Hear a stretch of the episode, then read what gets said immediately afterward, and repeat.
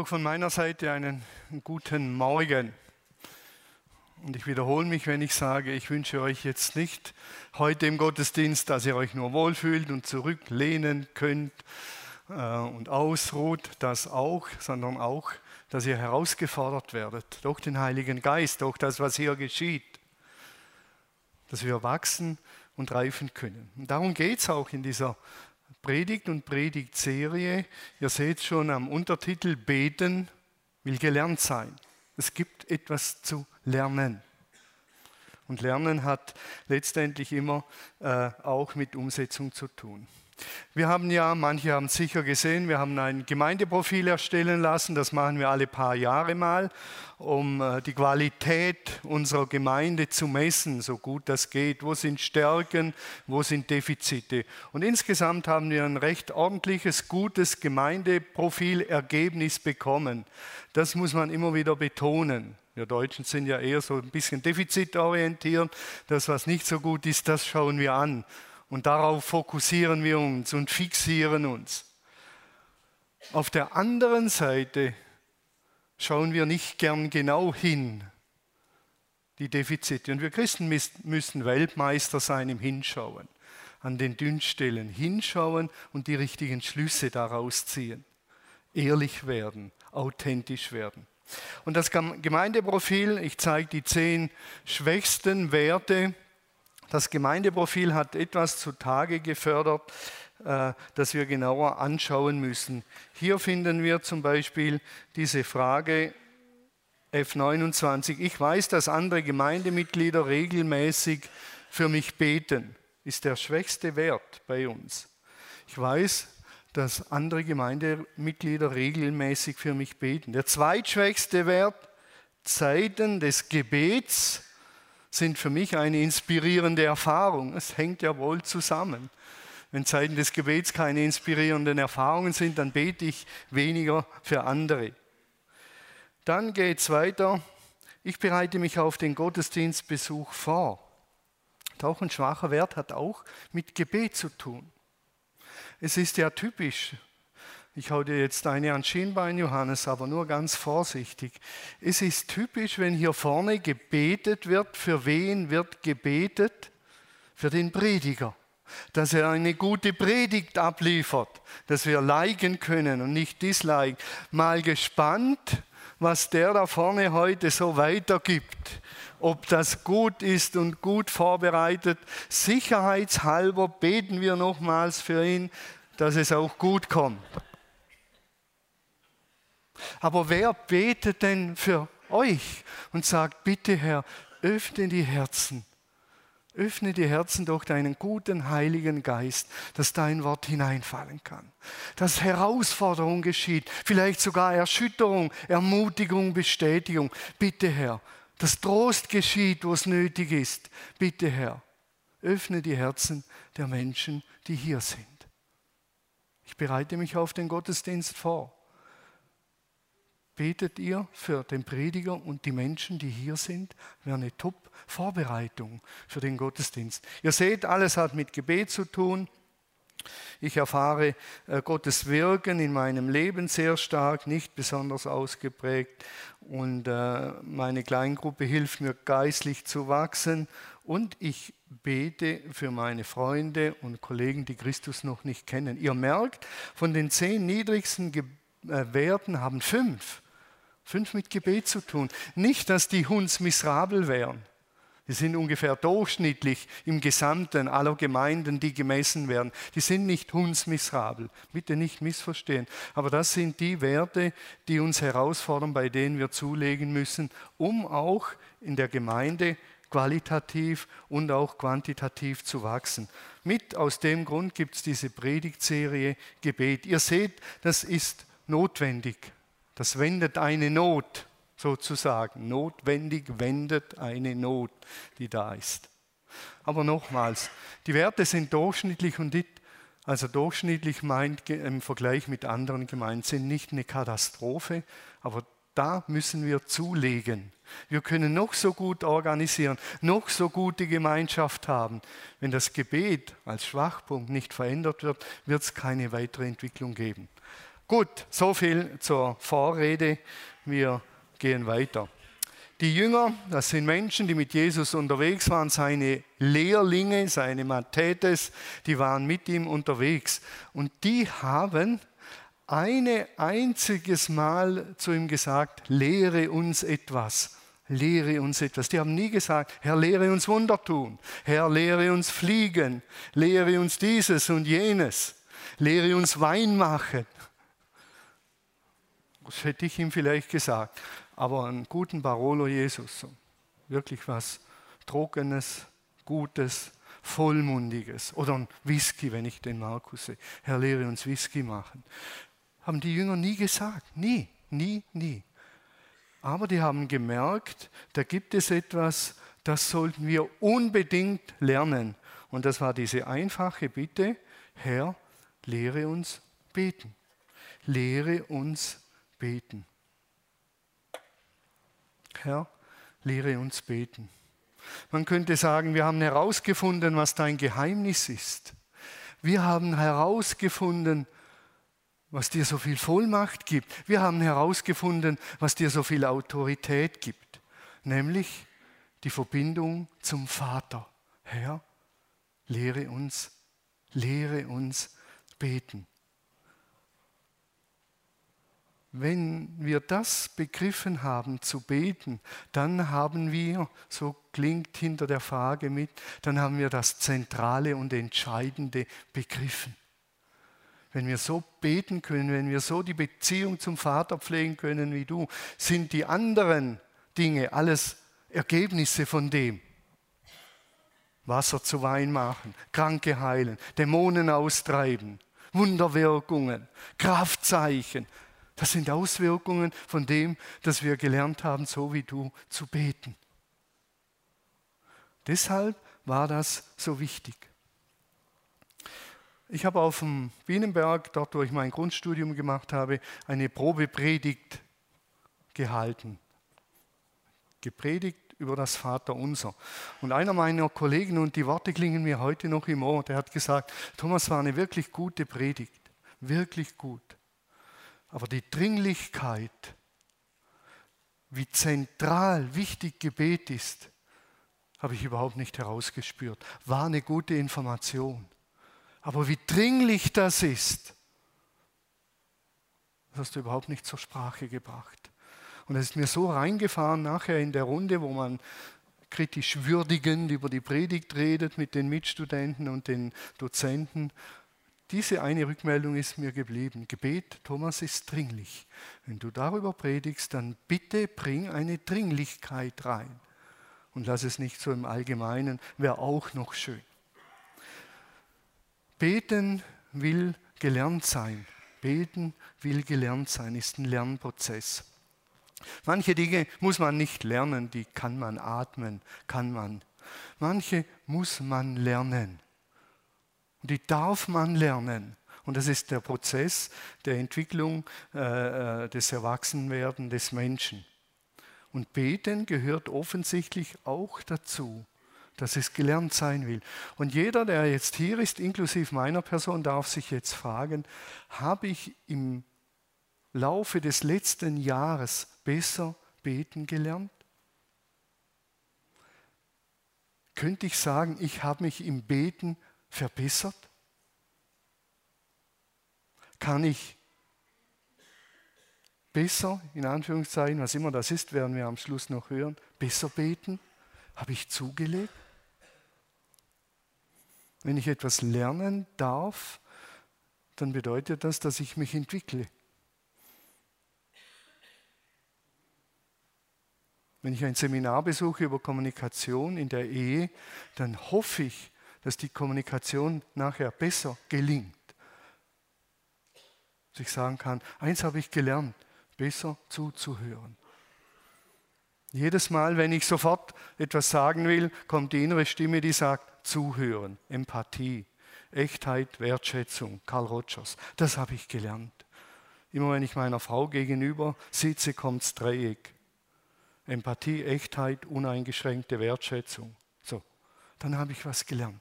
Das wird mich prägen. Könnten wir heute sagen, ich habe im vergangenen Jahr gelernt, besser zu beten?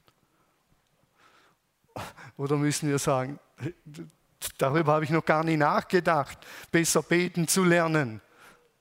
Äh, mir ganz neu. Aber Jesus sagt, dass man beten lernen kann, denn seine Jünger kommen zu ihm. Und Lernen ist vielseitig. Bücher lesen, in die Praxis gehen. Gebet ist eines der heikelsten Dinge in einer Gebetsgemeinschaft. Beten und nachher reflektieren, nicht nur den Inhalt, sondern wie haben wir gebetet? Wer hat auf Gott gehört? Wer hat auf wen gehört? Wo waren meine Gedanken? Das sind zentral wichtige Aspekte beim Beten lernen. Aber das ist ganz heikel. Wenn ich in einer Gebetsgemeinschaft sage, ich habe jetzt für den Johannes gebetet und dann kommst du auf einmal, betest für schönes Wetter und der dritte kommt und der betet dann, dass er ein neues Auto bekommt, der vierte, das sind alles Gebete, die kann man alleine zu Hause beten. Aber in Gemeinschaft hätten wir sollen für den Johannes einstehen, eine Viertelstunde und bei ihm bleiben und bei Gott bleiben. Und dann sagen Leute, Thomas, du machst mir Druck. Wenn du so kommst, bete ich gar nicht mehr. Also wir merken, ist eine heikle Sache. Aber wie sollen wir denn lernen, wenn wir so nicht unter anderem lernen? Bücher lesen, reflektieren, beten, davon bin ich überzeugt, ist Kunst. Und Kunst kommt von Können und nicht von Wollen. Hat jemand gesagt, sonst würde es ja Wunst heißen. Beten kommt von Können. Und Können ist eine, kommt von Kunst und Kunst kann man lernen. Meine Grundbegabung ist da. Es gibt enorm viele Ausdrucksformen. Ich höre im Moment viel Lobpreis äh, mit, auf meinem Handy, wenn ich unterwegs bin oder auch im Büro von Veronika Lohmann. Wer kennt Veronika Lohmann? Loma, Lohmann? Loma, genau. Die Bernita kennt sie, sonst wüsste sie nicht. Veronika Lohmer, Gebetshaus Augsburg, leitet den Lobpreis dort seit vielen Jahren. Irgendwie hat mich das erreicht. In einem Jahr ist das vielleicht wieder vorbei und ich kletter auf einen Baum, um zu beten, näher bei Gott zu sein.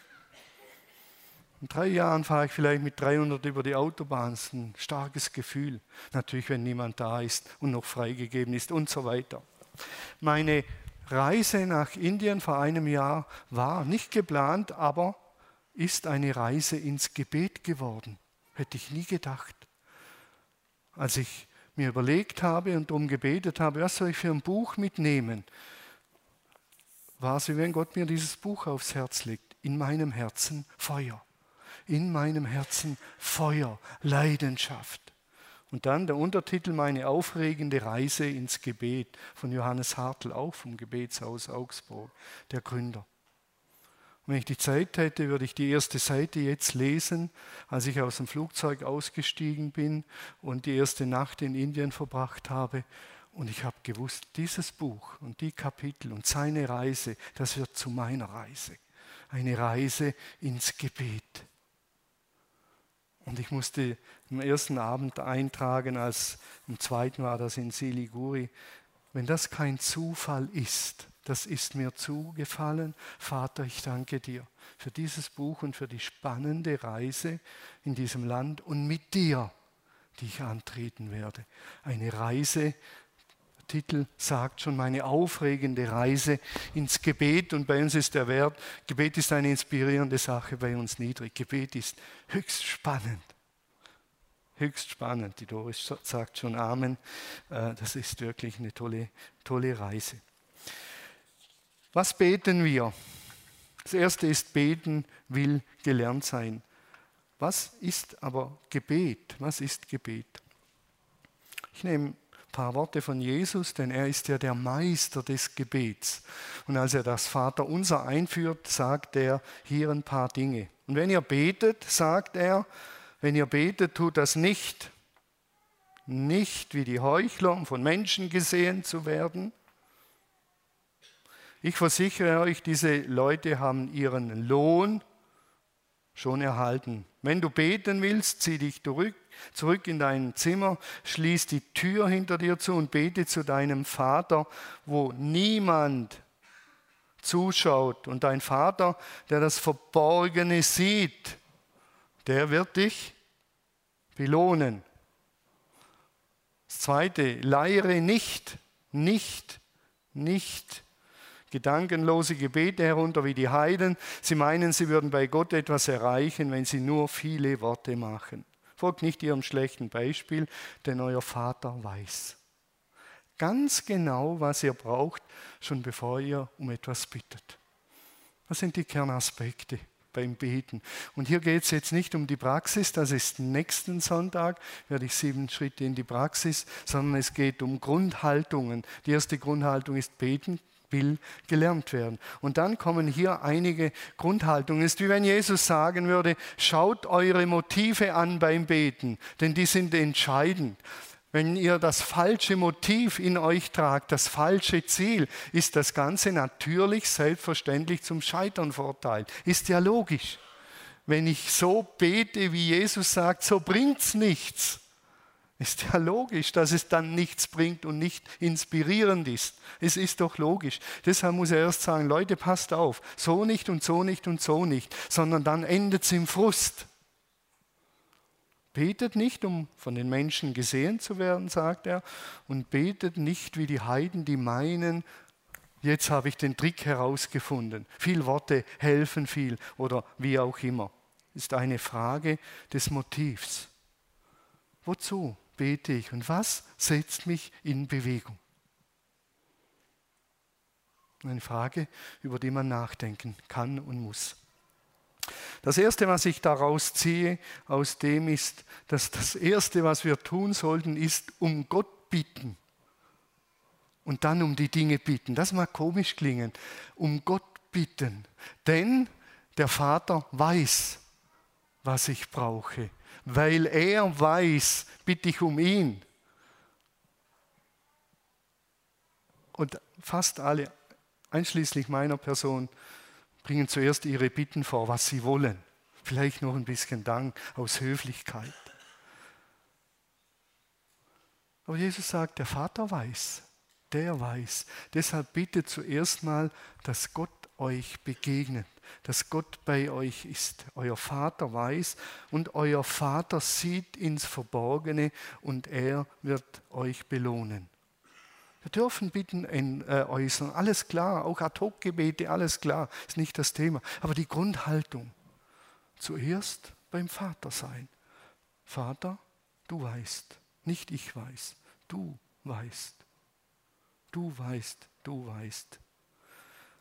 Beten wenn wir über Beten nachdenken, dann geht es natürlich gern in die Mystik, zu den Mystikern, zu den Menschen, die Tage, Wochen lang gebetet haben. Und da gibt es eine schöne äh, Formulierung zum Thema Gebet. Gebet ist Aufschwung des Herzens.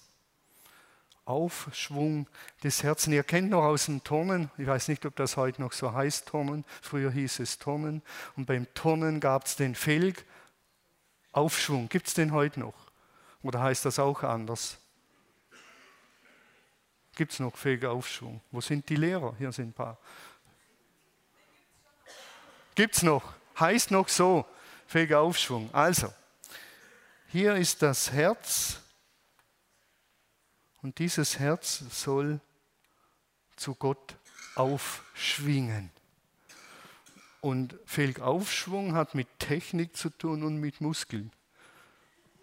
Also ich erinnere mich noch, heute würde ich wie so ein nasser Sack am Reck hängen, aber damals wusste ich die Technik und die Kraft. Gebet ist ein Aufschwung des Herzens, meiner Personenmitte, ein schlichter Blick zum Himmel, ein einfacher, schlichter Blick zum Himmel. Ihr seht es auf diesem Foto, der Mensch blickt zum Himmel in der Gebetsstation da oben.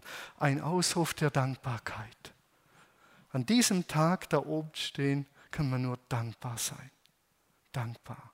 Als unsere indischen Freunde hier waren, die aus einer Stadt kommen mit zwei Millionen Einwohnern und Indien, ländlicher Raum und Städte, die sehr, ich sage es mal so, das würden sie selber sagen, dreckig sind, die haben gesagt, hier die Natur, wir sind auf einmal Gott ganz neu dankbar geworden für seine Schöpfung. Ganz neu. ein Ausruf, ein Aufschwung des Herzens, ein Ausruf der Dankbarkeit und der Liebe inmitten, und jetzt kommt es, inmitten, inmitten der Prüfungen und inmitten der Freude. In allem, in allem und nochmals allem und allem schwingen wir unser Herz zu Gott auf und blicken auf ihn. In allem. Mit Bitten und Dank und Freude und Klage in allem zu Gott. Gebet ist ein Aufschwung des Herzens. Das Herz, das ist Dynamik, schwingt sich zu Gott auf. Es hat wenig mit Gefühlen zu tun, sondern mit einer Entscheidung. Gott sagt zu Kain, was stierst du auf den Boden? Ihr kennt das, wenn jemand vor sich hin stiert, wenn man mit ihm redet und er ist nicht mehr in der Lage, den Blick zu heben. Dann ist er in sich verkrümmt und stiert auf den Boden und er sagt, was stierst du auf den Boden? Die Sünde lauert vor der Tür, du aber herrsche über sie. Und über der Sünde herrschen ist, wenn ich den Blick hebe zu Gott und sage, Vater, jetzt schaue ich lieber dich an, als dieses wunderschöne Haus und dass ich dann neidisch werde und, und, und, und, und. Ich schaue auf dich, Vater. Ich schaue auf dich. Ich schaue auf dich, Vater. Auf dich schaue ich. Ein Aufschwung des Herzens zu Gott. Nicht wie die Heiden, sagt Jesus, wenn der Heide in mir betet. Ich kenne den Heiden, wenn er in mir betet. Der Heide betet auch in mir. Der Heide sucht den Trick. Nicht die Heide, sondern der Heide. Der Heide sucht den Trick. Welches Wort müsste ich jetzt sagen und dann macht's Wom. Und dann weiß ich, wie Gott tickt und ich weiß, wie ich ihn dorthin manipulieren kann, wo ich ihn haben will. Nein, Nochmals nein. Ich schwing mein Herz auf und ich weiß, der Vater weiß. Und ich weiß, ich brauche die Herzensverbindung zu ihm. Die brauche ich. Und dann erst geht es weiter. Von uns wegblicken, auf Gott blicken. Und das ist in einer Zeit der Selbstbespiegelung etwas ganz Schwieriges. Die erste Frage, wenn wir ja ein Gemälde sehen, ist, und was macht das mit dir? Und dann bin ich schon wieder bei mir. Was macht das mit mir, wenn ich den Johannes sehe? Gott würde sagen, blick mal auf mich und frag mich mal, wie ich den Johannes sehe. Ein ganz anderer Ansatz.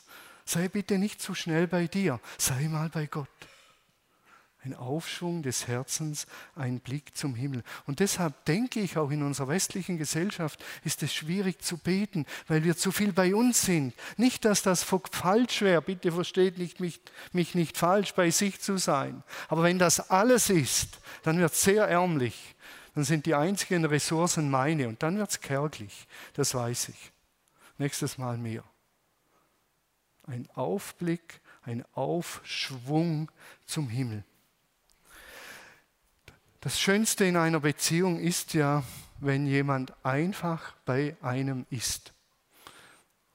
Also ist mit einem S. Wenn einer bei einem ist, kann man auch mit zwei S machen, aber bei einem ist. Wenn jemand zu mir kommt und sagt, Thomas, ich will einfach dich besuchen, ich will einfach mal bei dir sein, dann sage ich, äh, du kannst ruhig gleich sagen, was du willst. Wir müssen jetzt nicht noch um den heißen Brei reden. Sag, was du willst. Und er sagt, Thomas, ich will einfach bei dir sein, dich besuchen. Einfach bei dir sein. Schönsten WhatsApps, die ich manchmal bekomme von unseren Töchtern, sind die, Papa, wie geht's dir? Da kommen mir schier die Tränen.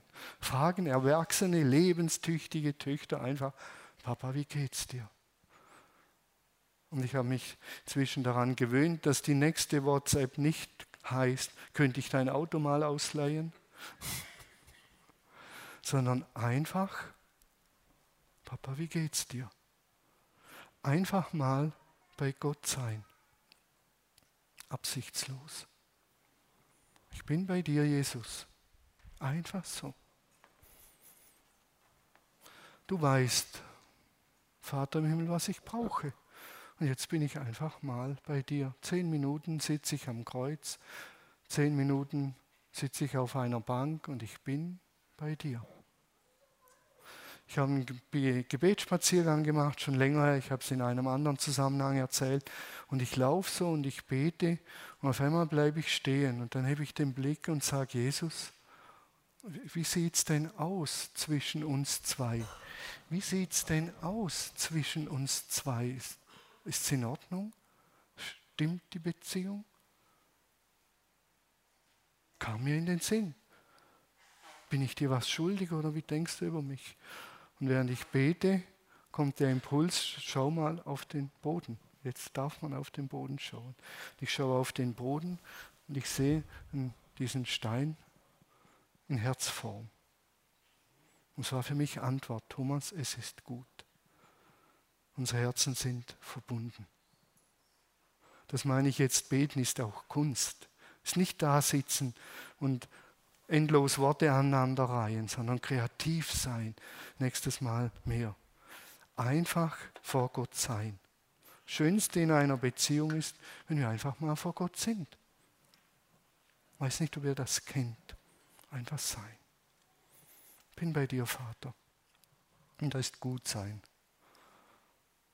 Und ich lasse mal alles los. Zehn Minuten, Viertelstunde, halbe Stunde. Ich bin bei dir.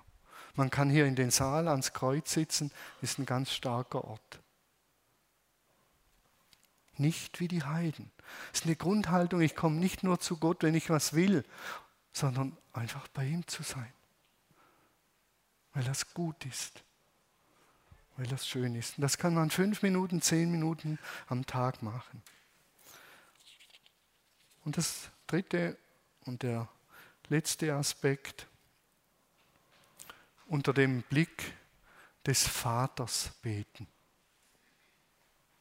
Unter dem Blick des Vaters beten. Denn in dem, was Jesus sagt, ihr seht, es kommt immer wieder nicht wie die Heuchler, um von den Menschen gesehen zu werden. Die haben ihren Lohn von den Menschen äh, erhalten. Geh in deine Kammer und blick, bete zu deinem Vater, der ins Verborgene sieht. Bete bete unter dem Blick des Vaters. Und das ist eine Grundhaltung, die ich mir bewusst machen muss. Unter dem Blick des Vaters beten. Jeder von uns will gesehen werden. Ihr müsst nur auf Instagram oder Facebook die Likes zählen. Wer sieht mein neuestes Fotos. Wer liked mich? Wer sieht mich? Ist eine Grundsehnsucht, gesehen zu werden. Auf die Lindwiese komme ich nicht mehr so gern, es sind zu viele Leute, ich werde nicht gesehen. Schade, wir müssen das Sehen organisieren durch ein Besuchsteam. Eigentlich sollten wir auch so einander sehen. Und wieder sind wir beim es wird delegiert. Das Sehen einander, das delegieren wir an die vier Leute. Das müsste jeder schauen und einander sehen. Wir wollen gesehen werden, das ist gut so. So sind wir geschaffen, das ist gut. Und jetzt sagt Jesus, aber wenn ihr betet, achtet darauf, dass ihr dort betet, wo euer Vater hinschaut. Wollt von eurem Vater gesehen werden.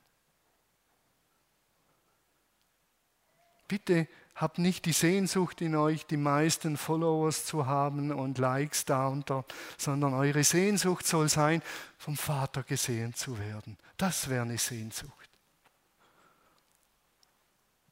Gott ist allmächtig und barmherzig. Und das erfahren wir durch Jesus.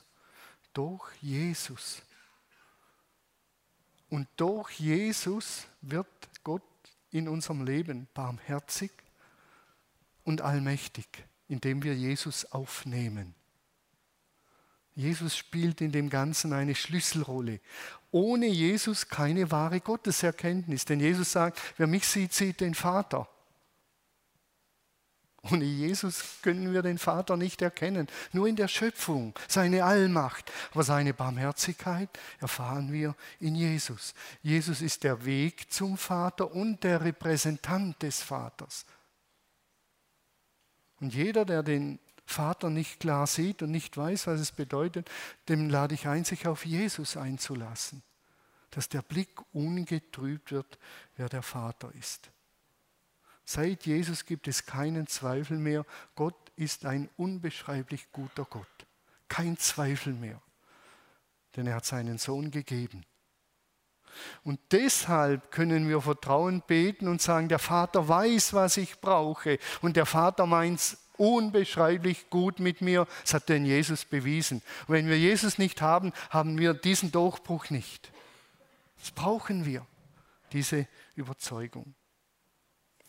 Ich weiß nicht, ob ihr manchmal, mir geht so, am Frühstück sitze ich hin heute Morgen und dann bete ich Lieber Vater, ich danke für den Tag und ich danke für das Wetter und auch nachher für den Gottesdienst. Amen. Und dann will ich ins Brot beißen und merke, eigentlich wollte ich fürs Frühstück danken, habe ich aber ganz vergessen. Der Heide betet in mir. Und der, der nicht realisiert, dass ich unter dem Blick des Vaters bete. Ich plapper einfach was raus und finde das noch witzig, weil ich also vertraut bin mit Gott. Hallo? Gott ist allmächtig. Ich war mit Russlanddeutschen zusammen beim Essen, stehen die und sagen, allmächtiger Vater, wir wissen, was Hunger ist. Und wir sind so dankbar für das Essen, das wir unter deinem Blick genießen. Also haltet mal beim Beten einen Moment inne und sagt, unter wessen Blick bete ich jetzt? Ich bete jetzt unter dem Blick des allmächtigen und barmherzigen Vaters. Danke, Vater. Danke, dass ich unter deinem Blick beten darf. Das ist der wichtigste Blick und schon wird aus dieser ein Gebet. Was ist erfolgreiches Beten zum Schluss? Was ist das? Erfolgreiches Beten ist die richtige Herzenshaltung.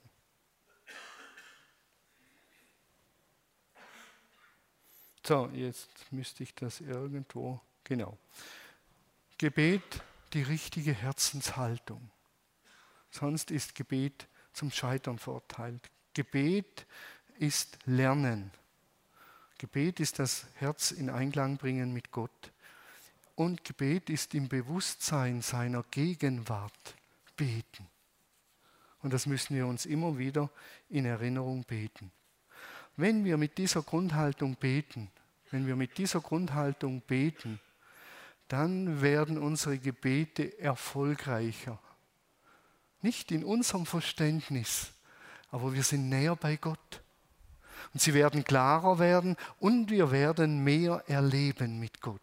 Davon bin ich felsenfest überzeugt. Und das ist der Erfolg, dass wir näher mit Gott und bei Gott sind. Gott nahe zu sein ist mein Glück, ist mein Erfolg in diesem Leben. Und nicht, dass er alle meine individualistischen Gebetlein erhört sondern ihm nahe zu sein. Und dann kommen wir dorthin, dass wir Dinge erleben werden, wo uns Hören und Staunen vergeht. Denn das wird ein Zusammenspiel zwischen Gott und mir. Jesus sagt das ganz einfach. Er sagt, ich tue nur die Werke, die ich den Vater tun sehe. Das sagt er, als er diesen Kranken heilt. Ich bin so eng beim Vater, dass ich weiß, den heilt er. Und da spreche ich aus und dann geschieht's. Es ist ein Zusammenspiel zwischen Gott und uns und dem Kranken. Ein kleines Beispiel zum Schluss. Äh, eine Beterin, eine erfolgreiche Beterin, die war in einem Restaurant, hat dort gegessen und dann kommt der Heilige Geist und sagt ihr, Betty, gib dieser Bedienung ein großzügiges Trinkgeld. Sie gibt dir 40 äh, Dollars, der Heilige Geist sagt mehr. Sie sagt, boah, gebe ich halt noch 30 dazu, dann sind 70. Der Heilige Geist sagt mehr. Wie viel? Und der Geist sagt alles. Sie sagt, scheiße, ich habe so viel im Geldbeutel. Und sie gibt ein paar hundert Dollar raus. Und dann gibt es dieser Frau und sagt, Jesus hat mir gesagt, ich soll ihnen dieses Geld geben. Und die Frau bricht zusammen und heult wie ein Schlosshund. Und als sie sich beruhigt hat, sagt sie, heute Morgen habe ich gebetet, weil meine Oma betet immer für mich und ich habe gesagt, Oma, hör auf für mich zu beten. Heute ist der letzte Tag, an dem ich dir erlaube, für mich zu beten. Und dann habe ich gesagt, Jesus, wenn es dich gibt, dann schenk mir heute eine Erfahrung. Und wenn es heute keine Erfahrung gibt, gibt es dich nicht. Ende. Und jetzt kommt die her und gibt dir, weil Jesus ihr gesagt hat, ein paar hundert Dollar. Unglaublich. Das ist das Zusammenspiel. Dort betet einer, dort betet einer, hört auf Gott, verbindet sein Herz mit ihm und dann kommt etwas Unglaubliches heraus. Das meine ich damit, mit erfolgreich sein, auf Gott hören. Noch zwei Bibeltexte zum Schluss. Ich habe euch dazu bestimmt, Joachim Meyer hat darüber gepredigt, ich habe euch dazu bestimmt, reiche Frucht zu bringen, Frucht, die Bestand hat. Darum gilt, alles, was ihr vom Vater in meinem Namen unter Berufung auf mich erbittet, wird euch gegeben werden. Alles, was ihr in meinem Namen, in meinem Sinn, aus der Verbindung zu mir, weil ihr meine Absichten kennt, bittet, wird euch gegeben werden. Hallo? Wird Gebet inspirieren.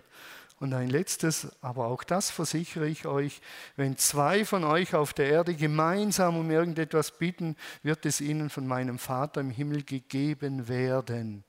Denn wo zwei oder drei in meinem Namen zusammenkommen, bin ich mitten unter ihnen.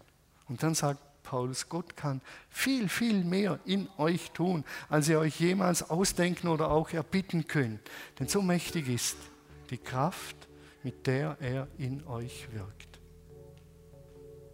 wenn wir die Verbindung suchen und nicht primär die Gaben, sondern den Geber, Gott selber. Der Ausfluss werden vollmächtige Gebete sein im Sinne Gottes. Wir werden hören und staunen. Amen.